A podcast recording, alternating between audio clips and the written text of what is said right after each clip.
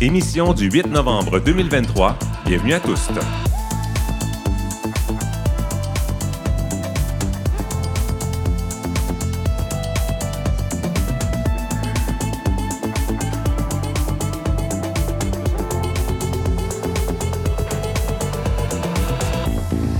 Kim Roy-Grenier au microphone. Aujourd'hui à l'émission, la représentation trans à la télévision québécoise, juste ou stéréotypée.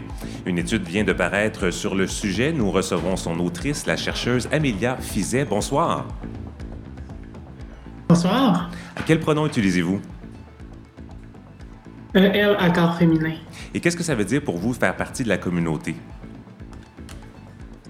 Euh, faire partie de la communauté, c'est avant tout quelque chose qui demande, qui est un lieu où on est tous bienvenus, mais avant tout, il faut faire des efforts pour prendre soin des autres. Donc, c'est ce que je fais, je pense, en faisant de la recherche. Et justement, on parle de la recherche, ça vous intéresse, vous êtes doctorante en études littéraires, mais l'écriture aussi vous intéresse, l'écriture de livres. Pourquoi c'est important pour vous d'avoir autant un pied dans la rigueur de la recherche que dans la créativité de l'écriture? C'est une question d'équilibre. Je pense que la recherche est très rigide, qui demande beaucoup de rigueur. L'écriture aussi, d'une certaine manière, mais ça ne permet pas de libérer tout son fou, toute sa créativité. Alors, on aura l'occasion d'en reparler dans quelques instants. On reçoit aussi de la visite de la France. Le réalisateur Nathan Ambrosioni est avec nous. Bonsoir. Bonsoir. Alors, euh, vous êtes à Montréal pour présenter votre plus récent film qui s'appelle Tony en famille au Festival Cinémania. Euh, heureuse coïncidence, on en parlait ce matin, mais ça fait aussi dix ans que vous êtes venu à Montréal pour la première fois pour présenter un autre film. C'était à quelle occasion? C'était pour le festival euh, du film fantastique Fantasia c'est un film d'horreur que j'ai fait de façon complètement amateur et autoproduit euh, avec des amis. Et le festival m'a accueilli et c'était une formidable projection. C'était la première fois que je montrais mon film à un public. Et c'était un grand souvenir de, de stress, d'angoisse, mais de cinéma aussi. Et puis là, bon, les gens le, le voit pas parce qu'il nous écoute, mais il y a 10 ans, vous aviez quel âge? Ben, 14 ans. Donc, quand même, traverser l'Atlantique pour venir présenter son film euh, au Festival Fantasia, euh, ça se prend très bien. Alors, on a l'occasion de parler de votre parcours, mais aussi euh, de ce film, Tony en famille, présenté au Festival Cinémania. Et puis, notre chroniqueuse en théâtre, Mélodie Noël Rousseau, est avec nous. Bonsoir, Mélodie. Bonsoir. Alors, tu arrives d'un week-end assez inspirant à l'extérieur de l'île. Ah oui, je suis allée animer une formation de jeu à l'école Brin-Ballante. J'ai bien hâte de vous en parler. Et juste pour un petit teaser, un petit, teaser, un petit mot là, qui pourrait révéler euh, le contenu de, de ta chronique. C'est une école d'art clownesque en plein cœur de la forêt. Ah voilà, mm. ah, ça donne envie d'y aller. Merci Mélodie. Moi, c'est Kim Roy-Grenier. Je suis journaliste homosexuel et non-binaire. J'utilise le pronom il, sauf quand je suis maquillé ou je laisse le choix entre il ou elle. Et ce soir, sur scène, ben, le soleil d'aujourd'hui m'a inspiré euh, une petite chemise rouge à fleurs que j'ai dissimulée, cachée derrière un chandail blanc parce qu'on annonce la neige demain. On m'a dit ça tantôt. Ben oui, elle ne devrait pas rester, mais on attend euh, pour ton séjour cette fois-ci. Euh, oui, il y aura un, peu de neige.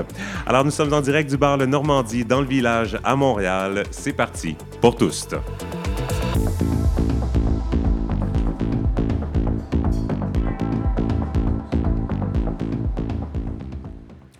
Une nouvelle étude dresse un portrait des représentations trans dans les fictions télévisuelles québécoises de la dernière décennie. Le rapport identifie aussi des pistes de solutions pour améliorer la situation. On en parle avec son autrice euh, Amélia Fizet. Rebonsoir. Bonsoir. Alors, euh, d'abord, pour permettre à notre auditoire de bien comprendre, j'aimerais qu'on prenne le temps de définir euh, ce que signifie le mot trans pour votre étude. Oui, le contexte de notre étude, on l'utilise dans un sens qui est très large, qui représente à peu près la diversité de genre, je me sers du terme modalité de genre pour désigner ça. Modalité de genre, c'est une, proposition technologique faite par Florence Haché qui, dans le fond, que cis et trans sont des modalités de genre. Ça définit la relation d'une personne entre son sexe assigné à la naissance et son identité de genre. Donc, une modalité cis, une modalité trans. Et pour l'étude, toute personne qui n'a pas une modalité cis est considérée dans notre étude comme trans. Donc, on, inclut là-dedans les personnes non binaires, c'est ça pour cette étude? Tout à fait. Donc, euh, plongeons dans les résultats de vos recherches qui vous ont d'abord permis de faire un portrait type, euh, le portrait en fait d'une personne trans type euh, dans les productions télévisuelles que vous avez étudiées. Elle ressemble à quoi, cette personne trans? Oui, dans les 18 personnages étudiés, ça nous a permis de, de, ah, comprendre que cette personne type-là n'a jamais d'handicap visible ou d'handicap invisible qui est nommé. Euh, elle est généralement en position économique stable. Euh, euh, les personnes trans à la télé québécoise sont principalement transféminines. 11 des personnages sur 18 sont transfemmes. Euh, on va avoir quatre personnages masques et trois personnages non binaires. Aussi, la, personne trans type au petit écran québécois est blanche. On compte un seul personnage racisé sur les 18. Euh, elle va être relativement mince, elle ne va pas vivre de discrimination basée sur son poids. Elle va être on remarque quatre figures plus âgées sur les 18. Sept là-dedans vont être mineurs ou d'âge scolaire, pas toujours précis, leur âge n'est pas toujours nommé. Et euh, elle va généralement être hétérosexuelle, donc cette personne, euh, ben en fait, l'orientation sexuelle la plus commune, c'est l'hétérosexualité. C'est pas une question de majorité, c'est segmenté en plein de petits sous-groupes, mais en majorité hétérosexuelle. Euh, alors, le plus hétérosexuel, excusez-moi. Et, ce portrait-là, type que vous avez dressé, est-ce que c'est représentatif de la communauté trans en général? Ben non, pas du tout. Mais, mais j'ai quand même à préciser que c'est important de dire que la fiction n'a pas à refléter le réel. C'est juste que ce qu'il faut dire, c'est qu'à la télé québécoise, c'est qu'on est tellement loin du réel qu'on doit juste rappeler aux gens, regardez la barre où elle serait à la base, et là, on n'est même pas, on n'est même pas encore dans la fiction on se rend même pas au réel. Fait qu'on peut pas encore atteindre la fiction et la créativité. Alors, c'est pour que si on regarde, par exemple, si on compare les deux entre la personne type et le réel, ben les répondants, si on, genre, pour euh, faire la comparaison, je me sers des études démographiques de Transpulse Canada qui a mené un sondage euh, il y a quelques années sur la population trans. Et parmi les répondants québécoises, euh, il y en avait 8% qui avaient un handicap et 25% se disaient neurodivergents divergentes. Euh, la personne type québécoise est économiquement stable, mais 46% des personnes trans qui ont répondu au sondage de Transpulse sont dans un ménage à faible revenu. Euh, on parle que c'est majoritairement des personnes trans féminines au petit écran, mais dans les faits, il y a seulement 20% répondants de transpose qui étaient transfermes, alors qu'il y en avait 29% qui s'identifiaient comme, comme hommes, garçons, et 50% qui s'identifiaient comme non-binaires. Et c'est sans oublier le 0,9% qui avait une identité de genre autochtone ou associée à leur culture spécifique. Aussi, l'idée qu'une personne trans, c'est une personne blanche, qu'on voit qui est très commune à la télé québécoise, après tout, une seule personne, un seul personnage transracisé sur 18. Mais dans les faits, quand on regarde ça pour le, Québec, ben, on a 5 des répondants québécoises qui vont être autochtones et 9 qui vont être racisés. Et même si on regarde, on regarde pour l'orientation sexuelle, l'hétérosexualité, c'est pas la plus commune. Elle ne représentait que 8% de la population qui a répondu au sondage de Transpulse. Les polysexualités, c'est-à-dire euh, la pansexualité et les bisexualités sont nettement plus communes. Pour la pansexualité, on est à 3 et les bisexualités, 22% Donc, c'est très loin du portrait qu'on peut avoir. Mais le portrait, le, la véritable image d'une personne trans, ce portrait-là est très, très, très éloigné de la réalité. Vous avez étudié 18 euh, personnages. J'aimerais ça qu'on parte de, l'un ou de l'une pour illustrer certaines des conclusions de votre étude. Mais là, ici, je ne veux pas qu'on fasse ça pour pointer du doigt euh, l'une ou l'autre des productions, mais c'est surtout par souci pédagogique. Euh, par exemple, dans la presque totalité des cas que vous avez étudiés, la transitude est le noyau de l'intrigue liée au personnage. Oui, absolument. 18 dans les 12 cas a la voit la transfuge comme être le noyau de la problématique de son récit. Et trois pour, pour trois de ces personnages-là, on va avoir aussi, ça va créer des tensions, des conflits mineurs, ça ne sera pas principal. Donc, on a quand même 15 personnages en tout sur les 18 pour qui c'est un problème?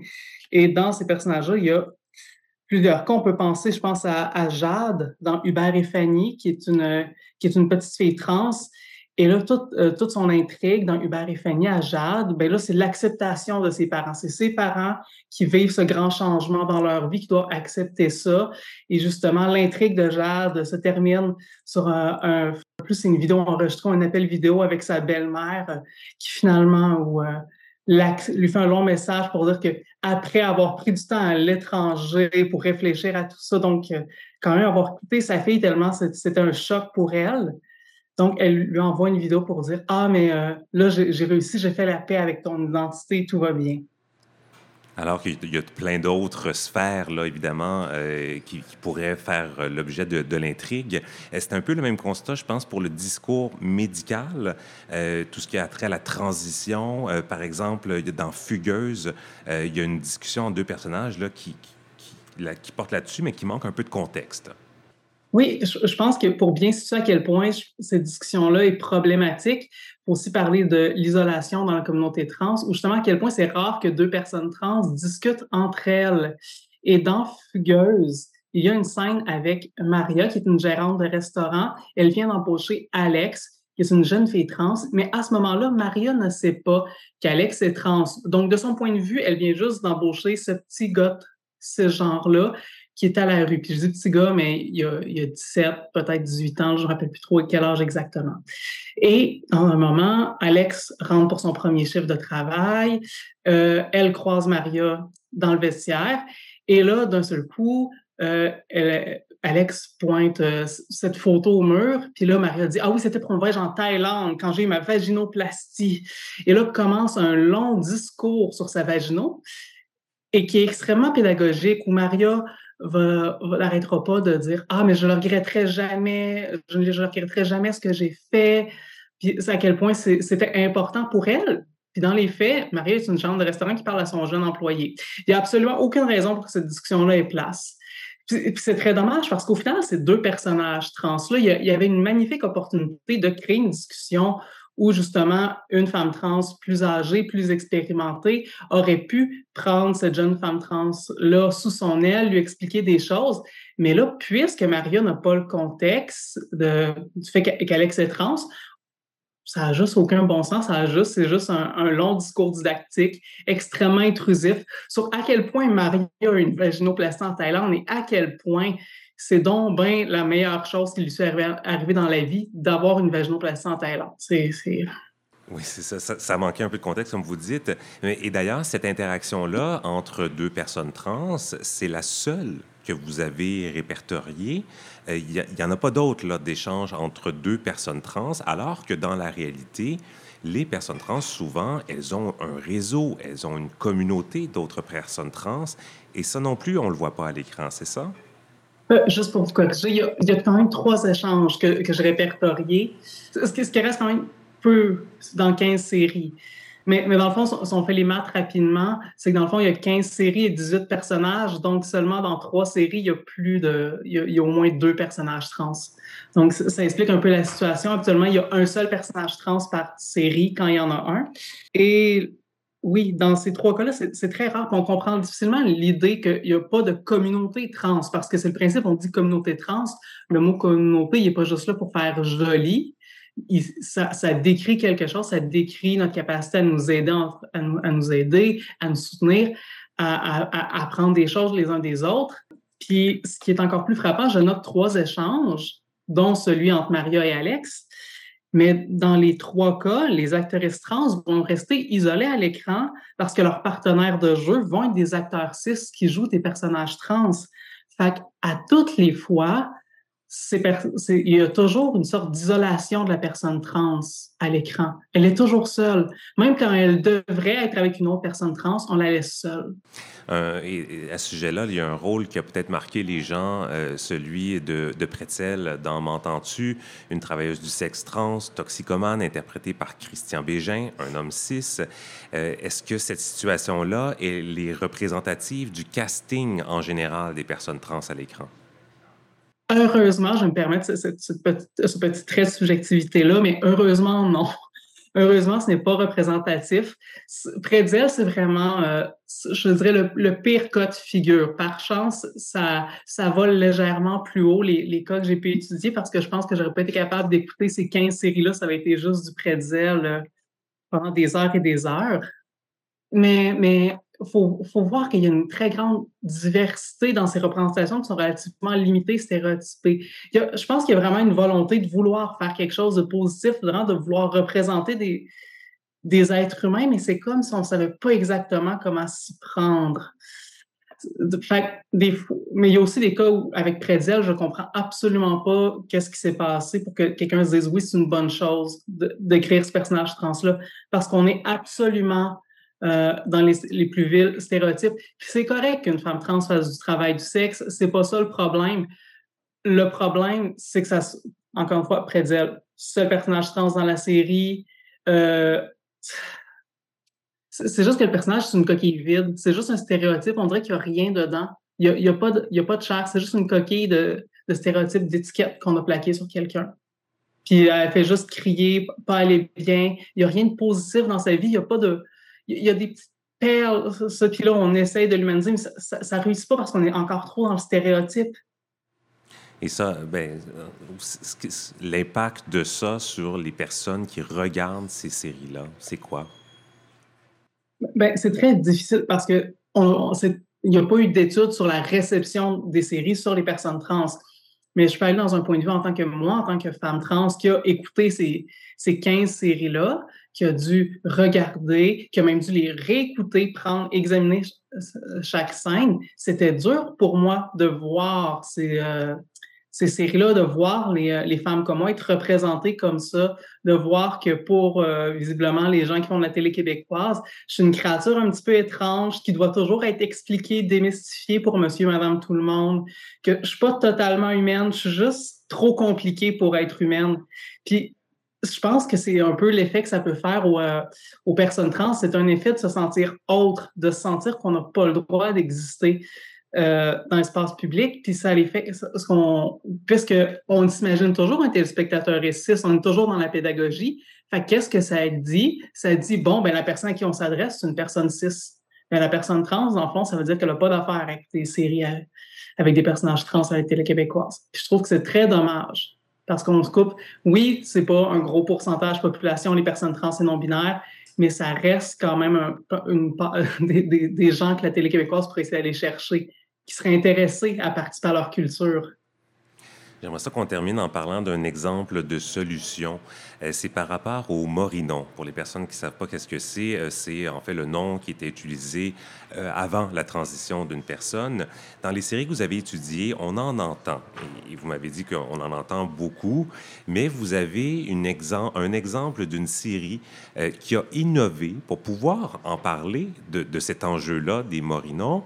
Que ça fasse partie de l'intrigue, mais sans avoir à le prononcer. Est-ce que vous pouvez nous en parler?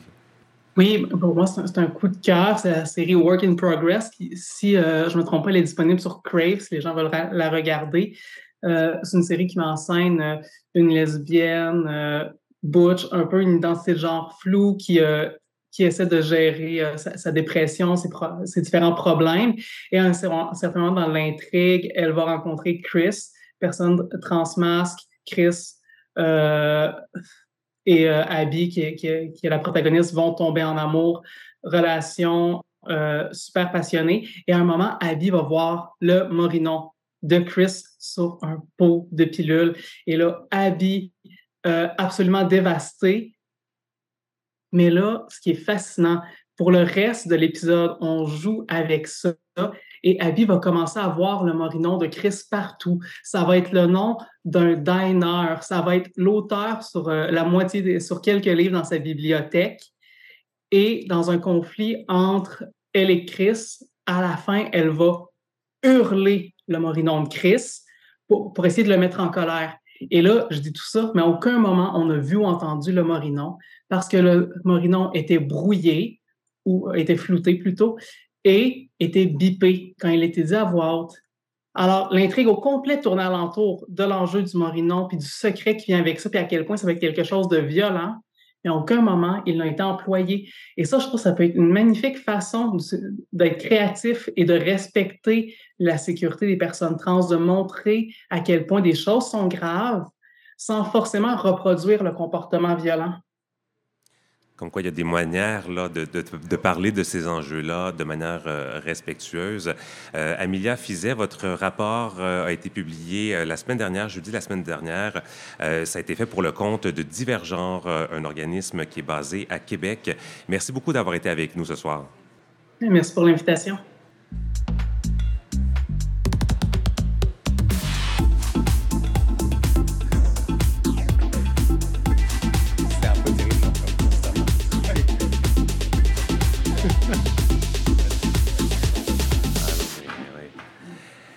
Reste quelques jours encore au 29e Festival de films francophones euh, Cinémania. Une centaine de films figuraient à la programmation. Ça se déroule jusqu'au 12 novembre. Et l'un de ces films s'appelle Tony en famille, deuxième long métrage du jeune réalisateur français Nathan Ambrosioni, qui est de passage à Montréal pour le festival. Il est ici sur scène. Bonsoir. Bonsoir. Euh, donc, avant de parler de votre film, j'aimerais ça qu'on parle un peu de vous. On ne vous connaît pas beaucoup ici au Québec. Vos pronoms? Euh, lui. Il. Lui. Qu'est-ce que ça veut dire pour vous faire partie de la communauté? Ah, c'est complexe comme euh, question. Euh, je crois que ça, ça sous-entend quelque chose de rassurant et de, de visible et, et d'important, je dirais. je le disais jeune, hein, on en a parlé en début d'émission, 24 ans, votre premier film, Les drapeaux de papier, est sorti en 2018, vous n'aviez que 18 ans. Vous êtes tombé dans le monde du cinéma à l'âge de 12 ans. Euh, je le raconte tout brièvement, mais euh, un film d'horreur qui vous a donné la passion. Euh, entre 12 et 18 ans, il y a quand même juste 6 ans. Là-dedans, vous êtes venu à Montréal présenter un film. Qu'est-ce qui s'est passé dans ces six années-là pour que vous plongiez à ce point dans le monde du cinéma? Je j'ai pas arrêté de regarder des films. j'ai dû en regarder des centaines et des centaines et en boucle et en boucle. Et j'ai fait des films avec mes amis euh, de façon complètement amateur et autoproduit parce que euh, je viens pas du tout de ce milieu-là. Moi, je viens du sud de la. Enfin, en France, je sais pas si c'est pareil au Québec, mais en France, le cinéma, il est hyper centralisé à Paris. C'est où on habite à Paris, où on habite, où on, enfin, on peut faire du cinéma, ou bah tant pis. Et moi, je viens de la campagne, dans le sud, donc. Euh, pas du tout de ce milieu-là, mais j'ai essayé. J'ai fait des films avec mes amis et des films d'horreur principalement. Euh, et, j'ai appris plein de choses en faisant ces films-là. Et puis ensuite, j'ai écrit Les Drapeaux de papier, qui était mon premier film professionnel quand j'ai eu 17 ans. Et je l'ai envoyé par mail à des boîtes de prod euh, parisiennes. Et ça a fonctionné. Et j'ai eu la chance que je, me suis fait, je me suis pris beaucoup, beaucoup de vent, mais une boîte de prod a lu et a, a aimé le film et m'a demandé de monter à Paris pour, euh, pour qu'on en parle. et elle m'a dit qu'elle produirait le film. Euh, moi, je dois l'avouer, je ne vous connaissais pas avant, euh, avant de, plonger dans la programmation de Cinémania. Euh, mais bon, je suis allé voir des entrevues que vous avez données en France et tout. c'est inévitable un peu cette comparaison avec Xavier Dolan. On va en parler parce que, bon, vous êtes au Québec, mais on vous le fait souvent, cette comparaison-là. Vous êtes jeune, vous avez sorti des films. Comment vous la recevez, cette comparaison-là? c'est un honneur. Moi, c'est quelqu'un que j'admire beaucoup. Je crois que Peut-être qu'on le voit pas de la même façon parce que moi je le vois simplement en tant que cinéaste et pas personnalité publique. Je pense que vous, il appartient vraiment à la sphère médiatique et tout ça. Nous, c'est plus ses films en France. Euh, et donc euh, son cinéma me passionne. J'aime beaucoup ses films et je trouve que ils ont, enfin moi, ils ont eu beaucoup d'importance dans ma cinéphilie, dans la construction de ma cinéphilie et même dans la construction de mon identité, de la façon dont ils représentent les personnes queer notamment. Et hum, et ouais, j'ai l'impression que euh, ça ne me, me dérange pas. Moi, je, je peux m'identifier à cette comparaison, même si pour moi, on fait pas du tout les mêmes films. Il a 10 ans d'avance, il a un talent fou, et puis, bon, ben voilà, je, je n'aurai que 10 ans de retard toute ma vie sur cette film. Donc, euh. Mais là, il a, il a, pris une pause, donc c'est l'occasion de le rattraper. euh, bon, euh, plongeons maintenant dans le film, mais juste avant, pour nous mettre dans l'ambiance, on a un extrait de la bande sonore. J'ai cinq enfants, tous des adolescents. Il faut y aller là, allez vous habiller. Ça fait cinq cadeaux d'un coup. Je te les présente. Ah. Ils sont super mignons, tu vas voir. Je savais pas, bonne soirée. Maman, t'es sûre Maman Camille T'es sérieuse là? T'allais encore me sur le parking Fun. Marcus. Bouffonne, on est en 2010 ou quoi? Mathilde. Et dans dix ans, vous vous voyez où? Dans dix ans? Oui. Ça doit faire pas mal de bruit, les cinq ensemble. Donc, euh, Tony en famille, ça raconte quoi? Ça raconte euh, l'histoire de Tony, qui est une euh, femme de 42 ans et mère de cinq enfants. Les deux plus grands s'apprêtent à quitter le nid et à partir pour l'université.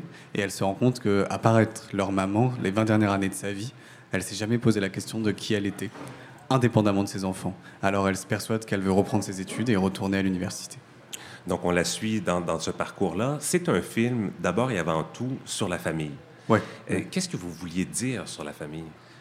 Euh, je sais pas, je sais pas ce que je voulais dire en particulier. Euh, pour moi, c'est pas forcément le, euh, un message, c'est plutôt une observation. J'avais, je trouve que la famille c'est un, un terrain de cinéma passionnant, c'est un terrain de vie avant d'être un terrain de cinéma qui est qui est fascinant, qui est qui est commun à tous, que ce soit manquant ou omniprésent. Mais, mais voilà, j'ai l'impression qu'on peut parler tout quand on parle de la famille au cinéma. J'ai l'impression que ça permet une constellation de personnages où on n'a pas besoin d'expliquer pourquoi ils se connaissent et pourtant un lien très fort les unit. Enfin, ça permet plein de choses. Ça permet autant de facilité que de complexité et je trouve ça, je trouve ça très important d'en parler. Et donc, dans ce film, on suit Tony, vous l'avez dit, qui euh, se pose des questions sur sa vie au début de la quarantaine. Euh, elle fait face à tout plein d'obstacles de la société qui vont pas nécessairement l'encourager à, suivre le chemin qu'elle aimerait prendre. Euh, mais ben, est-ce que vous pouvez nous en parler d'abord de ces obstacles-là sociaux? Ouais, ben, c'est des injonctions. En tout cas, encore une fois, c'est la soci- Je sais pas comment c'est ici d'être une femme de 42 ans euh, qui veut reprendre ses études, mais en- Monoparentales. monoparentale, c'est ouais, célibataire et qui. Mais en France, quand j'ai commencé à faire des études pour le film, donc à appeler Pôle Emploi, c'est un organisme qui, qui propose des emplois aux gens. euh, Parcoursup, qui est un organisme qui permet de s'inscrire à l'université. C'est vrai que bah, la question qu'ils me posaient, je disais que c'était ma mère. Ils me demandaient mais pourquoi elle veut reprendre ses études, votre mère, si elle a cinq enfants? Pour eux, ils comprenaient pas trop l'intérêt de sa réorientation et de son désir qui, ne concernait pas ses enfants. Et ça, je, trouve, pardon, je trouve que ça raconte énormément de choses en fait sur euh, notre société. Euh, ça raconte que on tend à invisibiliser la, la femme derrière le rôle de la mère et que et qu'on normalise ça. On normalise le fait que une femme, quand elle devient maman, elle devrait dévotion absolue et un amour inconditionnel à ses enfants et que ça devrait lui suffire et qu'elle devrait s'en contenter. Alors que alors que le père, par exemple, et même au cinéma, on le représente souvent absent et c'est très peu un problème. On le représente souvent au travail et c'est très peu un problème. Au contraire, il nourrit la famille. Et, ça, c'est quelque chose de très archaïque, je trouve, et qui pourtant est tellement d'actualité et qui prouve à quel point notre société, elle est en, fait très patriarcale encore. Et, et les femmes et les personnes queer subissent ce patriarcat de toute façon. Il y a aussi des obstacles qui viennent de sa propre famille. Euh, vous avez parlé de, de- de- de cette figure de la mère qui, Ouais. qui se donne et qui se donne. Et, là, à un moment donné, elle n'en peut plus. Ouais, ben, ben, les ces enfants, ils sont cinq et ben, ils ont évolué dans cette société-là. Et, et ils sont aussi contaminés par ces schémas et par ces représentations. J'emploie le mot contaminé parce que ben, voilà, c'est comme un poison. Euh, parce que quand on est baigné par ce genre de représentation, quand on est éduqué à l'école par ces représentations, en fait, on finit par les normaliser. Et pour eux, voilà, c'est pas normal que leur mère ne soit pas que leur mère. Et ils comprennent pas pourquoi d'un coup elle veut être autre chose. Et c'est comme si, euh, c'est comme si elle allait leur, leur échapper. Elle va plus leur appartenir complètement parce qu'elle ne sera plus que leur mère. Alors que bah, dans le film, tout le monde se déplace. Eux, ils se mettent à comprendre qu'en fait, euh, elle sera, autre chose et elle sera aussi leur mère. Mais c'est ça, je trouve, quand on est adolescent. Je sais pas si toi ça te l'a fait, mais il y a un moment où tu comprends que tes parents, c'est pas juste tes parents, femme ou homme, enfin, ou aucun des deux. Enfin, il y a quelque chose où tu, il y a un déclic, je trouve, où tu te dis ah ouais, en fait, ils ont une vie indépendamment de moi. Et c'est ça aussi que raconte le film. Comment à l'adolescence tu comprends que tes parents ne sont pas que tes parents. Et parfois, ils ont sacrifié beaucoup de choses. Et même eux ont oublié qu'ils n'étaient pas que tes parents. Oui, moi, il y a certains dialogues euh, qui m'ont replongé dans mes réalités euh, familiales.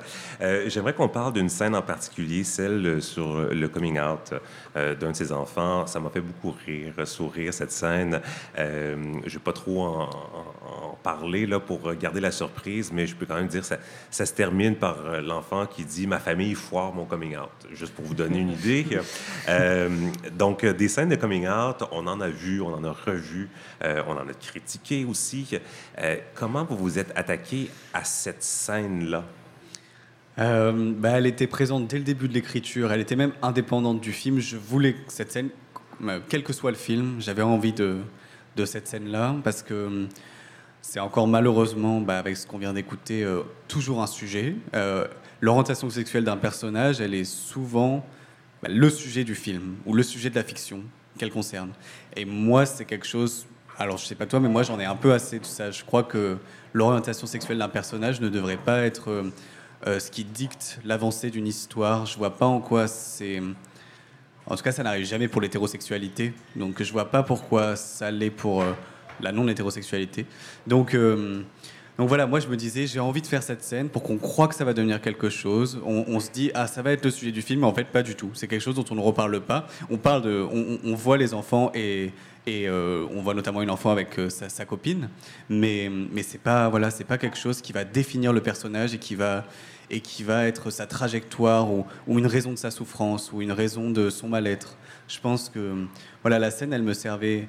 J'aimerais qu'elle soit pas nécessaire. Malheureusement, elle l'est encore un peu. Donc, elle est là comme un leurre, quoi, pour faire croire que, et puis en fait, euh, elle n'aboutira à rien. Seulement à de l'acceptation. Et bon, bah voilà, le personnage est ce qu'il est.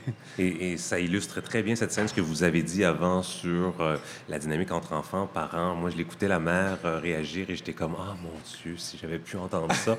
et même à ça, que l'enfant était insatisfait de sa réponse, comme quoi aussi les besoins de chacun, chacune varient vraiment d'une personne à une autre. Euh, ce que vous avez dit là sur ce- ce- ce- cette scène qui, bon, on l'explore, on la voit, mais ensuite on passe à autre chose.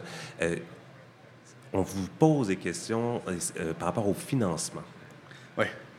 Ouais, c'est vrai que quand on finançait le film, parce qu'encore une fois, les gens qui financent les films, en France en tout cas, c'est des gens qui sont majoritairement plus de 40-50 ans et qui sont pour la plupart tous hétérosexuels.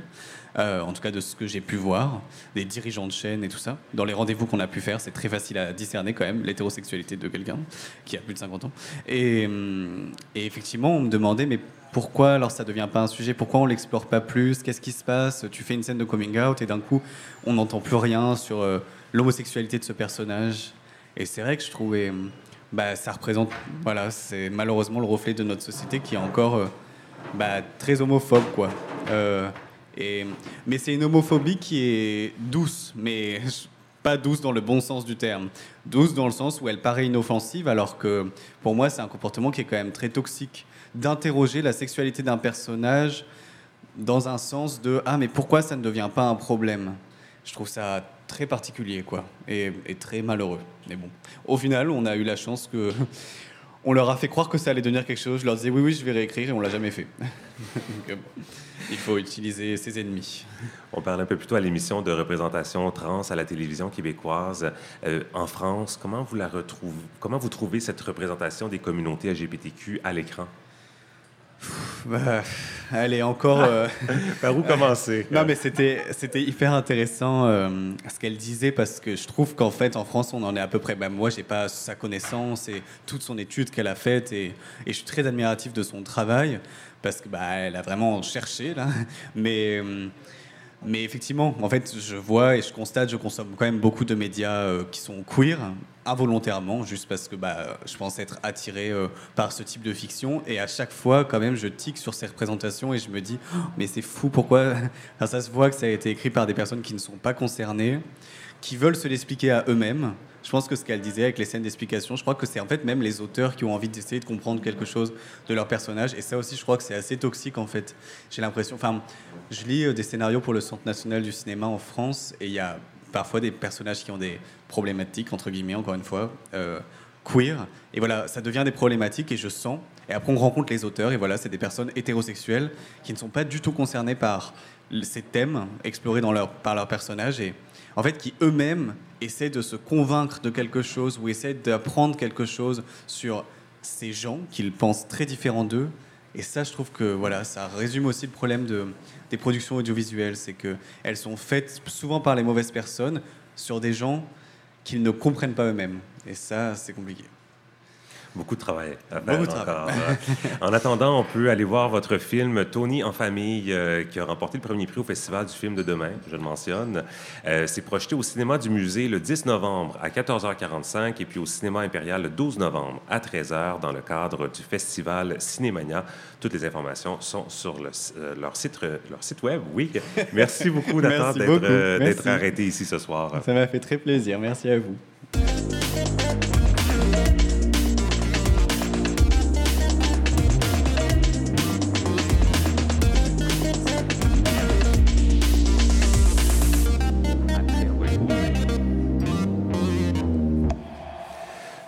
Peu euh, de théâtre, d'art de la scène avec Mélodie Noël Rousseau. Euh, bonsoir, Mélodie. Rebonsoir. On disait, tu as fait une belle escapade en fin de semaine, mais surtout une belle découverte.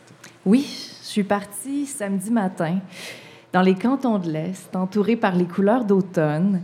1h25 de méditation automnale et j'arrive dans un des plus beaux villages au Québec, et c'est pas juste moi qui le dis, c'est euh, les statistiques. Frélichburg. Quel beau nom en plus. Oui, hein? Ça fit avec euh, son palmarès, ça. Quand même, mais je ne sais pas si on dit Frélisburg. C'est Frélisbourg, Frélichburg. Je pense qu'on peut, il y a une petite variation. Oui, c'est ça, On hein? peut se permettre une petite variation. Mais là, il faudrait recevoir quelqu'un vraiment de lui Oui, c'est ça. Mais bon, c'est Frélie pour les intimes. Frélie. Voilà. Qu'est-ce qui se passait à Frélie en fin de semaine? Ben, en plein milieu d'une route de Gravel, j'allais donner une formation de jeu à la Brimballante, une école de clown et d'art de la scène. J'ai passé un week-end avec sept artistes talentueux, talentueuses, super généreux, généreuses. Et l'école Brimballante, c'est quoi? Bon, ça offre des formations qui s'adressent aux artistes de tous les niveaux, même les curieux, curieuses, sans expérience, de 20 à 99 ans. Et ça, c'est plutôt rare d'offrir des expériences professionnelles à des personnes qui sont simplement curieux, curieuses de vivre une expérience de jeu, une expérience de clown, d'aller explorer. Donc ça, euh, je mets une étoile pour ce projet-là, je, je capote. En termes d'inclusion, euh, d'inclusivité. Ouais. Puis j'avais une inquiétude quand même parce que j'avais des gens de tous les niveaux dans mon groupe. Puis je me demandais euh, euh, si les personnes avec moins d'ex- avec moins d'expérience allaient se sentir intimidées d'être là. Mais au contraire, parce que les personnes avec plus d'expé- d'expérience montraient un certain chemin de liberté. Ça donnait la permission aux gens de se laisser aller puis d'explorer ensemble. Il y avait un beau climat de confiance dans le groupe, en tout cas. C'était assez exceptionnel. Ça, se passait donc euh, dans ce petit bout de village perdu? Oui, dans une yourte. La personne a construit une yourte pour offrir ces formations-là, une yourte au milieu d'un camp de vacances. Donc, il y a même de l'hébergement euh, qui est disponible sur place à moindre coût pour les participants, participantes. Donc, quand on s'inscrit à une formation de la Brimballante, là, on décroche complètement de la ville, peu d'accès au Wi-Fi d'ailleurs. Donc, c'est vraiment là, isolé. Est-ce que ça fait longtemps que ça existe, ce- cette école-là? C'est très, très récent comme projet. Le- C'est le fruit de la pandémie. Un des beaux fruits de la pandémie. Euh, L'école vient tout juste de célébrer son premier anniversaire en octobre dernier, plus précisément. Et je laisse l'ANAB, fondatrice et directrice pédagogique, nous raconter comment est né le projet. J'ai vu un documentaire sur euh, Michel Dallaire, qui était un, un artiste clown qui vient du Québec, mais qui s'est émigré en France, puis qui a parti son, son lieu où il donnait des ateliers de clown chez lui, comme dans une espèce de bâtiment en retrait, à la campagne, dans les Cévennes. Puis ça m'a beaucoup touchée. Là, j'ai pris une décision de quitter Montréal, de revenir m'établir dans ma région euh, natale, parce que je suis de Sutton. Et le- l'école de clown, c'est revenu. faut que j'ouvre une école de clown, puis ça va être ici. Étant elle-même une femme queer, elle tenait à mentionner tout l'effort qu'elle met à rendre son lieu inclusif. Ben, c'est queer parce que c'est ça, c'est inclusif, c'est chaleureux, c'est bienveillant. On a toujours des, des réflexions sur qu'est-ce que, qu'est-ce que organiser un, un lieu euh, sécuritaire pour, euh, pour toutes sortes de, de gens, toutes sortes de cerveaux, toutes sortes de vécus. Euh, c'est queer parce qu'on a beaucoup, beaucoup de gens de cette communauté-là qui s'inscrivent à nos formations. C'est principalement une école de clown, mais on peut y trouver aussi des formations de tous les goûts, pour tous les goûts, pour tous les styles de jeu.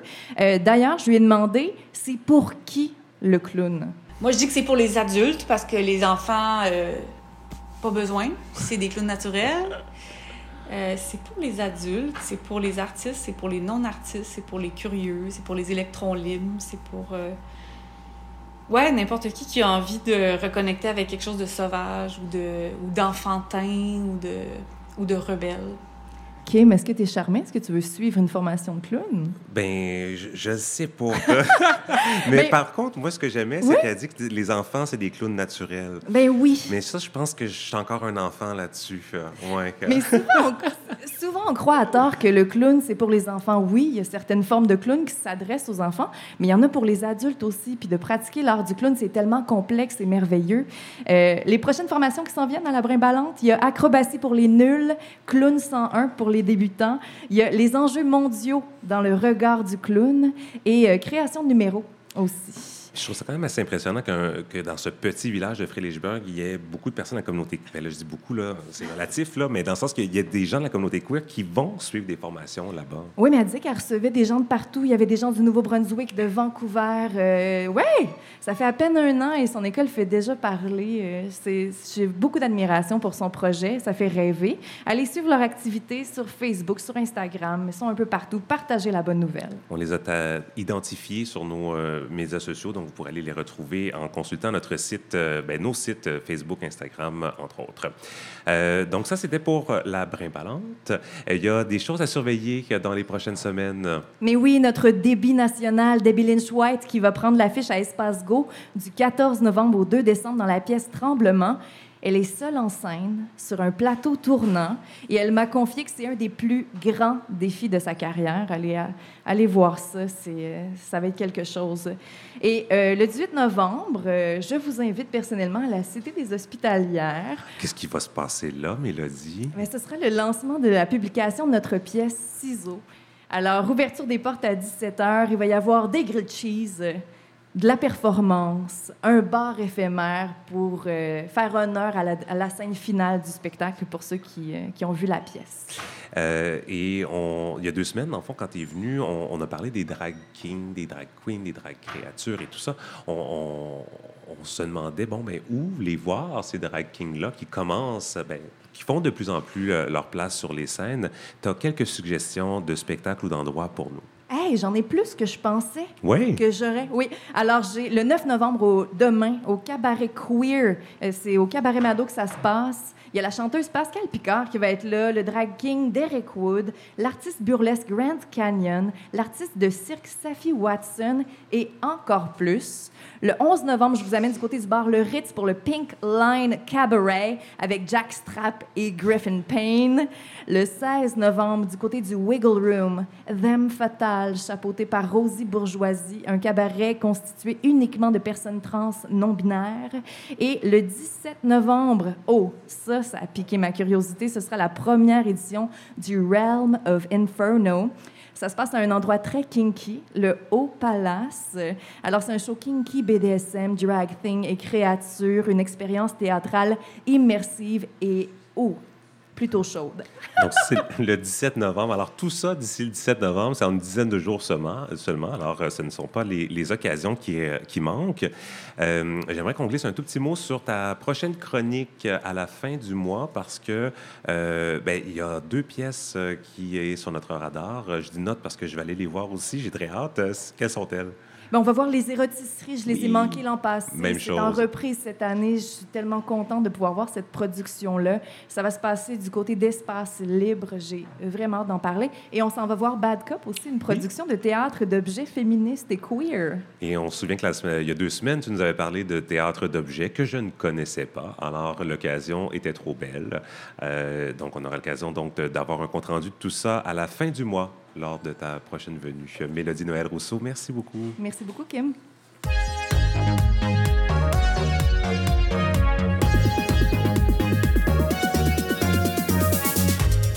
C'est déjà le mot de la fin. Euh, avant de vous laisser, j'ai une petite annonce à vous faire. Euh, nous acceptons euh, vos propositions de reportage. Si jamais vous êtes un journaliste ou une journaliste indépendant, indépendante, sachez qu'il y a des bourses en ce moment remises par l'Association des journalistes indépendants du Québec, la GIC. La date limite est le 17 novembre. Alors, ça pourrait être un beau coup de pouce pour réaliser vos projets de reportage terrain. Nous sommes à la recherche de reportages sonorisés d'une durée maximale de 5 minutes pour nous amener sur le terrain. Et c'est une pige rémunérée. Alors, n'hésitez pas à nous contacter si vous avez, jamais vous êtes intéressé, mais vous avez des questions. Les invités de la semaine, Amélia Fizet, autrice de, de cette nouvelle étude sur les représentations trans à la télévision québécoise. Le réalisateur français Nathan Ambrosioni, qui est de passage à Montréal pour son film Tony en famille. C'est projeté les 10 et 12 novembre. Et l'information est sur le site de Cinémania. Merci Nathan d'être venu. À la culture, Mélodie Noël Rousseau. À la technique, Lou Perreno. Et l'interprète en langue des signes, Marie Penel. Je vous invite à venir nous voir euh, sur place chaque mercredi au Normandie. Vous pouvez aussi nous suivre en direct sur YouTube. Les émissions sont disponibles sur Apple Podcast, Spotify et YouTube. Suivez-nous sur Instagram, Facebook. Abonnez-vous à notre infolette. Je travaille très fort après l'émission là-dessus. C'est envoyé jeudi. Allez vous abonner sur notre, site Internet. Ici Kim Roy-Grenier, au nom de toute l'équipe, merci d'avoir été avec nous. À la semaine prochaine.